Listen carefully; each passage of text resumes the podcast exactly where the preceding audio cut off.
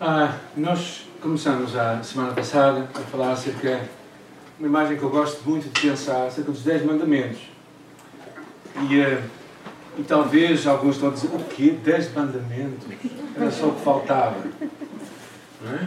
Não, é? Sei se vocês uh, concordam que a cara de Deus seria assim ao entregar os 10 mandamentos.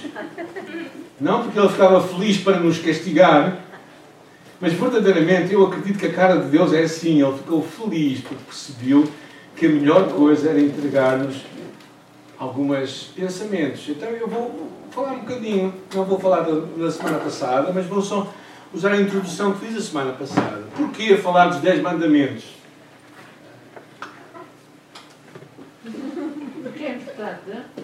Porque é importante, sim. Porque realmente Alguns pensam, mas somos salvos pela graça, porque é que falamos de mandamentos? É? Os mandamentos basicamente revelam quem Deus é e quem nós somos. Os mandamentos revelam, fazem um raio-x à nossa alma e nos mostram claramente uma coisa: que nenhum de nós é bom o suficiente para não precisar da graça de Deus. Ou seja, todos nós, de certeza, que temos situações em que precisamos de um Deus que nos salve e que mude o nosso coração. Também os mandamentos não são um caminho para a salvação, são um caminho de gratidão. É uma forma de tu e eu podermos expressar a Deus a gratidão por aquilo que Deus fez em nós e vivemos o que Ele tem para nós. Tal como um filho não é? abraça o que o pai tem, não porque o pai está perto para castigá-lo, espero eu, mas porque o pai ou a mãe realmente ele quer agradar e que a mãe e o pai fiquem felizes. Não é? Então, os mandamentos também, ao mesmo tempo, trazem proteção à nossa vida. Imaginem o que seria a, a condução se, se não houvesse regras. Eu sei que alguns pensam, seria mais fácil para mim. Talvez não. Porque se todos pensam como tu pensas, então aquilo seria uma grande confusão para toda a gente. Então, o que hoje vamos falar, semana passada falámos do primeiro e do segundo mandamento, acerca de, de, de adorarmos a Deus e de honrarmos a Deus acima de todas as coisas. E no dia de hoje vamos falar acerca do terceiro mandamento que tem a ver com não tomar o nome de Deus em vão. Porque Deus não considerará inocente quem tomar o seu nome em vão. Ou seja, respeitarmos e honrarmos o nome de Deus, que encontramos lá em Êxodo 27. É interessante, quando uma criança nasce, mas uma das coisas que as crianças levam, mais significativo, é o nosso nome. Então há algo muito significativo no nome que nós temos. O nome de alguém, verdadeiramente, é mais que o um nome. É, é, revela muito o seu caráter. Por isso, quando Moisés estava lá naquele encontro que ele teve com Deus, lá na, na, na, na Sassa Ardente, diz, aqui, diz assim a palavra, é? ele perguntou a Deus: Qual é o teu nome? Podes ajudar em cima, por favor, eu estou aqui com algumas dificuldades. Okay. Qual é o teu nome? Ao que Deus responde, eu sou o que sou. Assim responderás aos israelitas, eu sou, me enviou a vós. E mais à frente, Deus afirma, o Senhor de vossos pais, o Deus de Abraão, Isaac e Jacó, me enviou a vós, dizia Moisés. Esse é o meu nome eternamente, e assim serei lembrado de geração em geração. Este Deus que é o eu sou, este Deus que não se resume a uma coisa muito pequena. Ao Deus que é o Deus de Abraão, Isaac e Jacó. Alguns dos crentes mais antigos é, talvez se lembrem algumas orações que começavam assim: Deus de Abraão, Isaac e Jacó. Alguém se lembra disso? E, e, não, e não é mau, é realmente ele é o Deus de Abraão, Isaac e Jacó, o Pai do nosso Senhor Jesus Cristo. Esse é o nome de Deus. E é interessante que às vezes nós, nós não usamos o nome de Deus como magia, ou então como uma, algo para ser manipulado, para tirarmos vantagem disso. É interessante o que Alan diz. Alan foi uma professora na escola bíblica. Ele diz: é como se o seu nome assumisse um tipo de existência própria ou independente, exercendo muitas das mesmas atitudes e atividades que Deus cumpre. Ou seja, o nome de Deus é como se fosse o próprio Deus. Encontramos isto em muitas passagens, por exemplo, em Provérbios diz assim: O nome do Senhor é uma torre forte. O justo corre para ela e permanece Filho. Ou seja, porquê que então o que significa não tomar o nome de Deus em vão? A palavra vão significa de balde ou vazio, nulo, para nada, sem nenhum propósito. Ou seja, é levar de uma forma pouco séria o nome de Deus. E é curioso, por isso é que mais à frente, lá em Deuteronômio, diz: Temerás o Senhor teu Deus e a Ele prestarás culto e jurarás pelo seu nome. Jurarás pelo seu nome. Assim, usar o nome de Deus, mesmo em juramentos, não era proibido, como às vezes nós pensamos, mas invocarmos o seu nome e usá-lo traz uma seriedade muito grande tem sido em conta para não profanarmos o seu nome. Por isso, Lucas, uh, desculpa, o Levítico diz assim: Não jurareis falso pelo meu nome, profanando o nome do vosso Deus. Eu sou o Senhor. Um homem chamado Kevin diz assim: Kevin DeYoung, o nosso nome não é algo distante do nosso ser. Ele nos marca e nos identifica. E de certa maneira, o nome de Deus o identifica a Ele. É como se fosse o próprio Deus. Então, Jesus, lá no Novo Testamento, nós encontramos na oração do Pai Nosso uma frase interessante que diz: Santificado seja o vosso ou o teu nome, o seu nome. É, e claramente ele fala desta ideia de nós não banalizarmos, nós não usarmos de balde irrefletidamente. E essa é a preocupação é, ética de Jesus. Não falar, não usar o nome de Deus de uma forma impensada. É curioso que o livro de Mateus vai um pouco mais longe quando diz: Digo-vos que no dia de juízo os homens terão de prestar cultas, culto, não, terão de prestar contas de toda a palavra inútil que lhe preferirem. E muito mais, se tu ou eu usarmos o nome de Deus em vão. Uma palavra inútil, uma forma inútil da qual iremos prestar contas. É daí que no sermão, no sermão da montanha, Jesus, ele diz para não jurarmos pelo céu nem pela terra nem por qualquer outra coisa, mas a tua palavra seja sim, sim e não, não. Na verdade, tu sabes que quando tu juras por alguma coisa, significa que a tua palavra não é suficiente, que é mau. Então, quando alguém jura, significa que quando ele não jura, é sempre a duvidar. Então, a nossa palavra, Tiago fala isto claramente também, que a vossa palavra seja sim, sim, não, não. O que vier fora disto é do maligno. Ou seja, na verdade não há sentido em nós estarmos a, a jurar por nada. Porque a nossa palavra deveria ser sim, sim, não, não. Mas quando usamos o nome de Deus, não devemos fazer de uma forma leviana. Então, quais as implicações para nós? A primeira delas, é usar o nome de Deus para aquilo que é falso. Cuidado com a forma como nós pronunciamos algumas coisas, que eu acho muito importante. Talvez alguns fiquem de pé atrás comigo com aquilo que eu vou dizer, mas espero que ouçam até ao fim. Cuidado com a forma quando nós dizemos Deus me falou uma coisa. Ou quando nós dizemos Deus disse-me para te dizer uma coisa. Cuidado com isso. Porquê? Porque verdadeiramente devemos ter cuidado que aquilo que Deus nos fala não seja, seja realmente o que Deus nos fala. É interessante que este homem diz, eu achei muito interessante este pensamento. Deus já disse na sua palavra tudo o que, nós, o que nos precisava de dizer.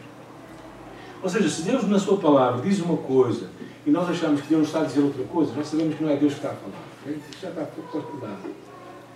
Mas mesmo em algumas situações, é interessante que ele diz, certamente também há uma direção interior do Espírito Santo. Eu acredito nisto. Deus falar connosco ao nosso espírito.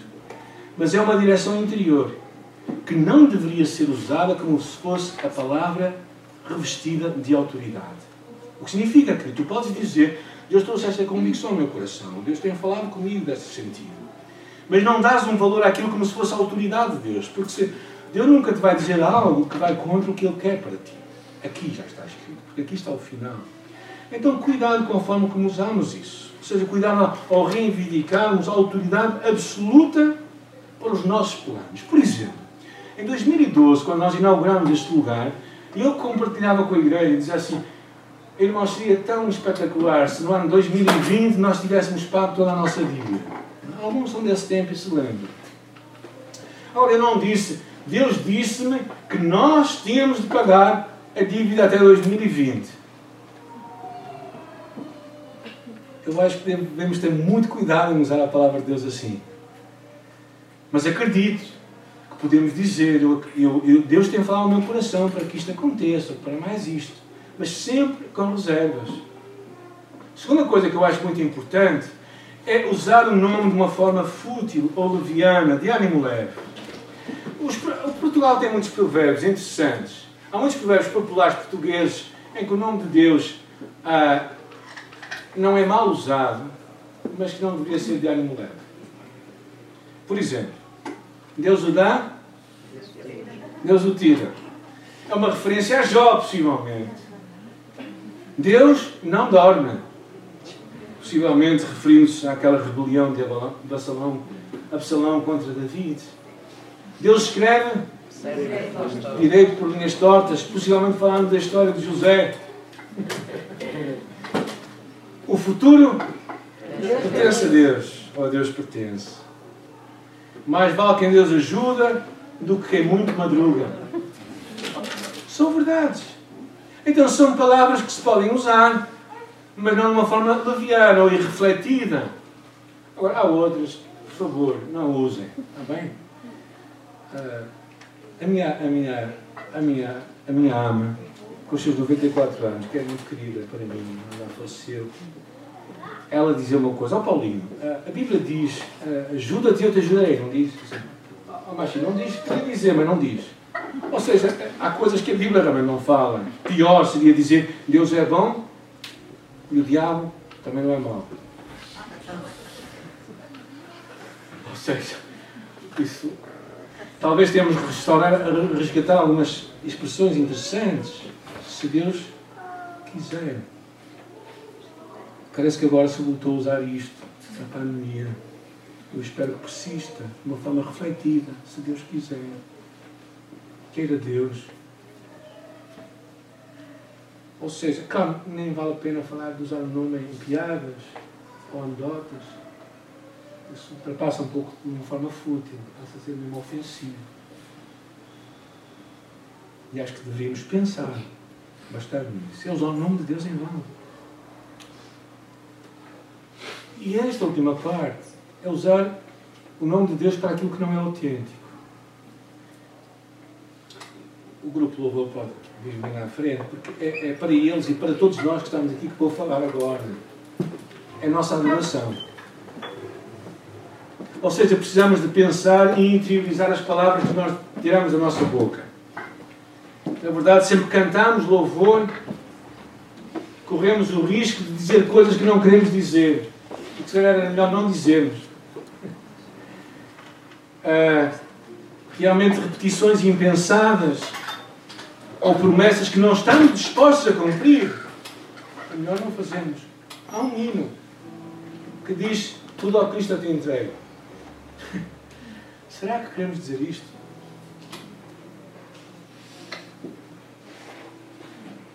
Será que queremos dizer tudo ao Cristo a te entrego? Será que queremos dizer isto mesmo? Quando dizemos estas palavras a Deus, estamos a, a usar o nome de Deus em vão, na minha leitura. Estamos a dizer algo que não queremos fazer. Sabem o que é que me vem à memória quando eu penso nisto tudo ao Cristo de entrega? Vem à memória os missionários que no século XIX saíram de Inglaterra para a África. E um grupo, um grupo que saiu de lá da missão WEC, que eram 36, todos eles tinham que levar um caixão com eles. Porque sabiam que uma certa que iriam morrer. Aqueles 36 passaram um ano. Estavam três ou quatro vivos, outros outros tinham morrido. Isto, eles podiam cantar esta música. Eu não sei. Eu não sei se nós queremos cantar tudo o que se entrega. Porquê? Porque amanhã nós vamos mudar de ideias porque depois Deus fala connosco, não, tu deves, deves estar firme na palavra de Deus, deves estar na igreja, a buscar o Senhor. Mas no dia, no, no, na semana seguinte vem outro programa. E nem aquela coisa tão simples. é dedicarmos um tempo a Deus para o encontrarmos, para o honrarmos, mesmo não estamos dispostos a entregar a Ele. Como é que podemos cantar tudo o que sabemos? Há tantas músicas que nós cantamos, Tu és tudo para mim.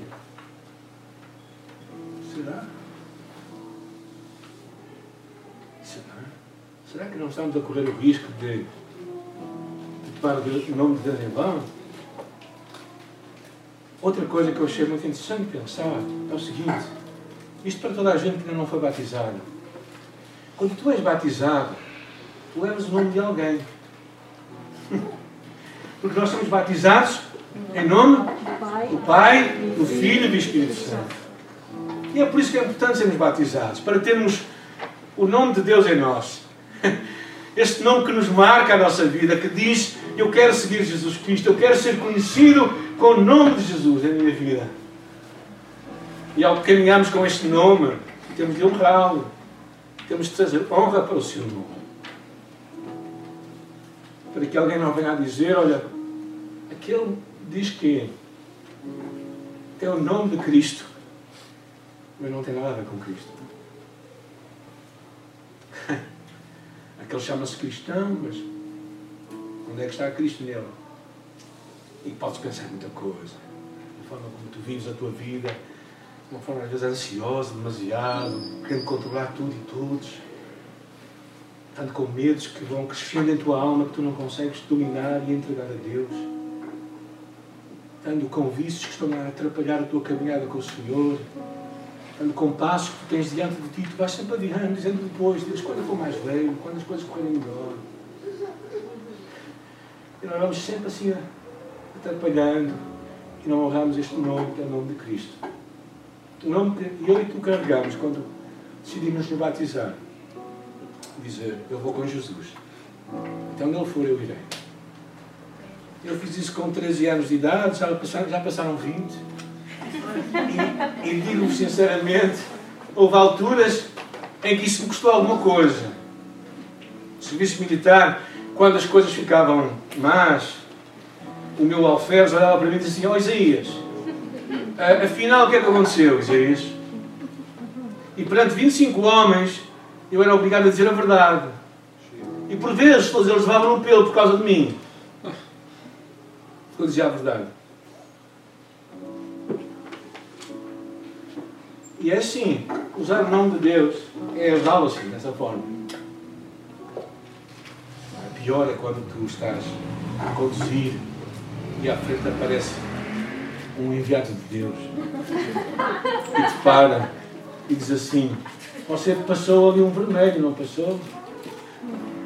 E tu queres, tu queres te encurvar, não é? Tu queres aqui, queres desaparecer na terra e tu percebes que ele é o enviado de Deus e, depois tudo bem dizer, bem, tens duas hipóteses, continuar na mentira ou então repor e parar ali. Então diz, diz que sim, não é?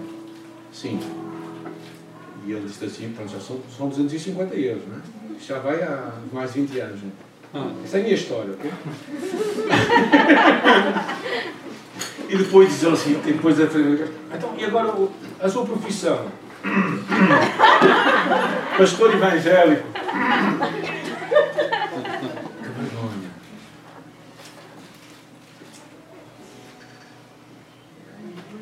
Pior coisa que pode acontecer é não ser, nós não sermos autênticos. Ou seja, vimos à igreja, cantamos músicas, dizemos as coisas certas, mas verdade é, isto não é realidade na nossa vida. Isto é, é o cúmulo de levar o nome de Deus em. Mas talvez para terminar de uma forma mais positiva, que eu acho que eu falei também é positivo, mas vendo numa outra leitura, o livro do Colossenses diz: E tudo quanto fizerdes, podemos ler todos juntos, quer por palavras, quer por ações, fazei no nome do Senhor Jesus, dando poder a Deus. Eu decorei de outra forma, por isso é que também ali no final. Então, que Deus te ajude a ti e a mim a levarmos este nome de uma forma ousada, comprometida e verdadeiramente assumida por mim. Amém?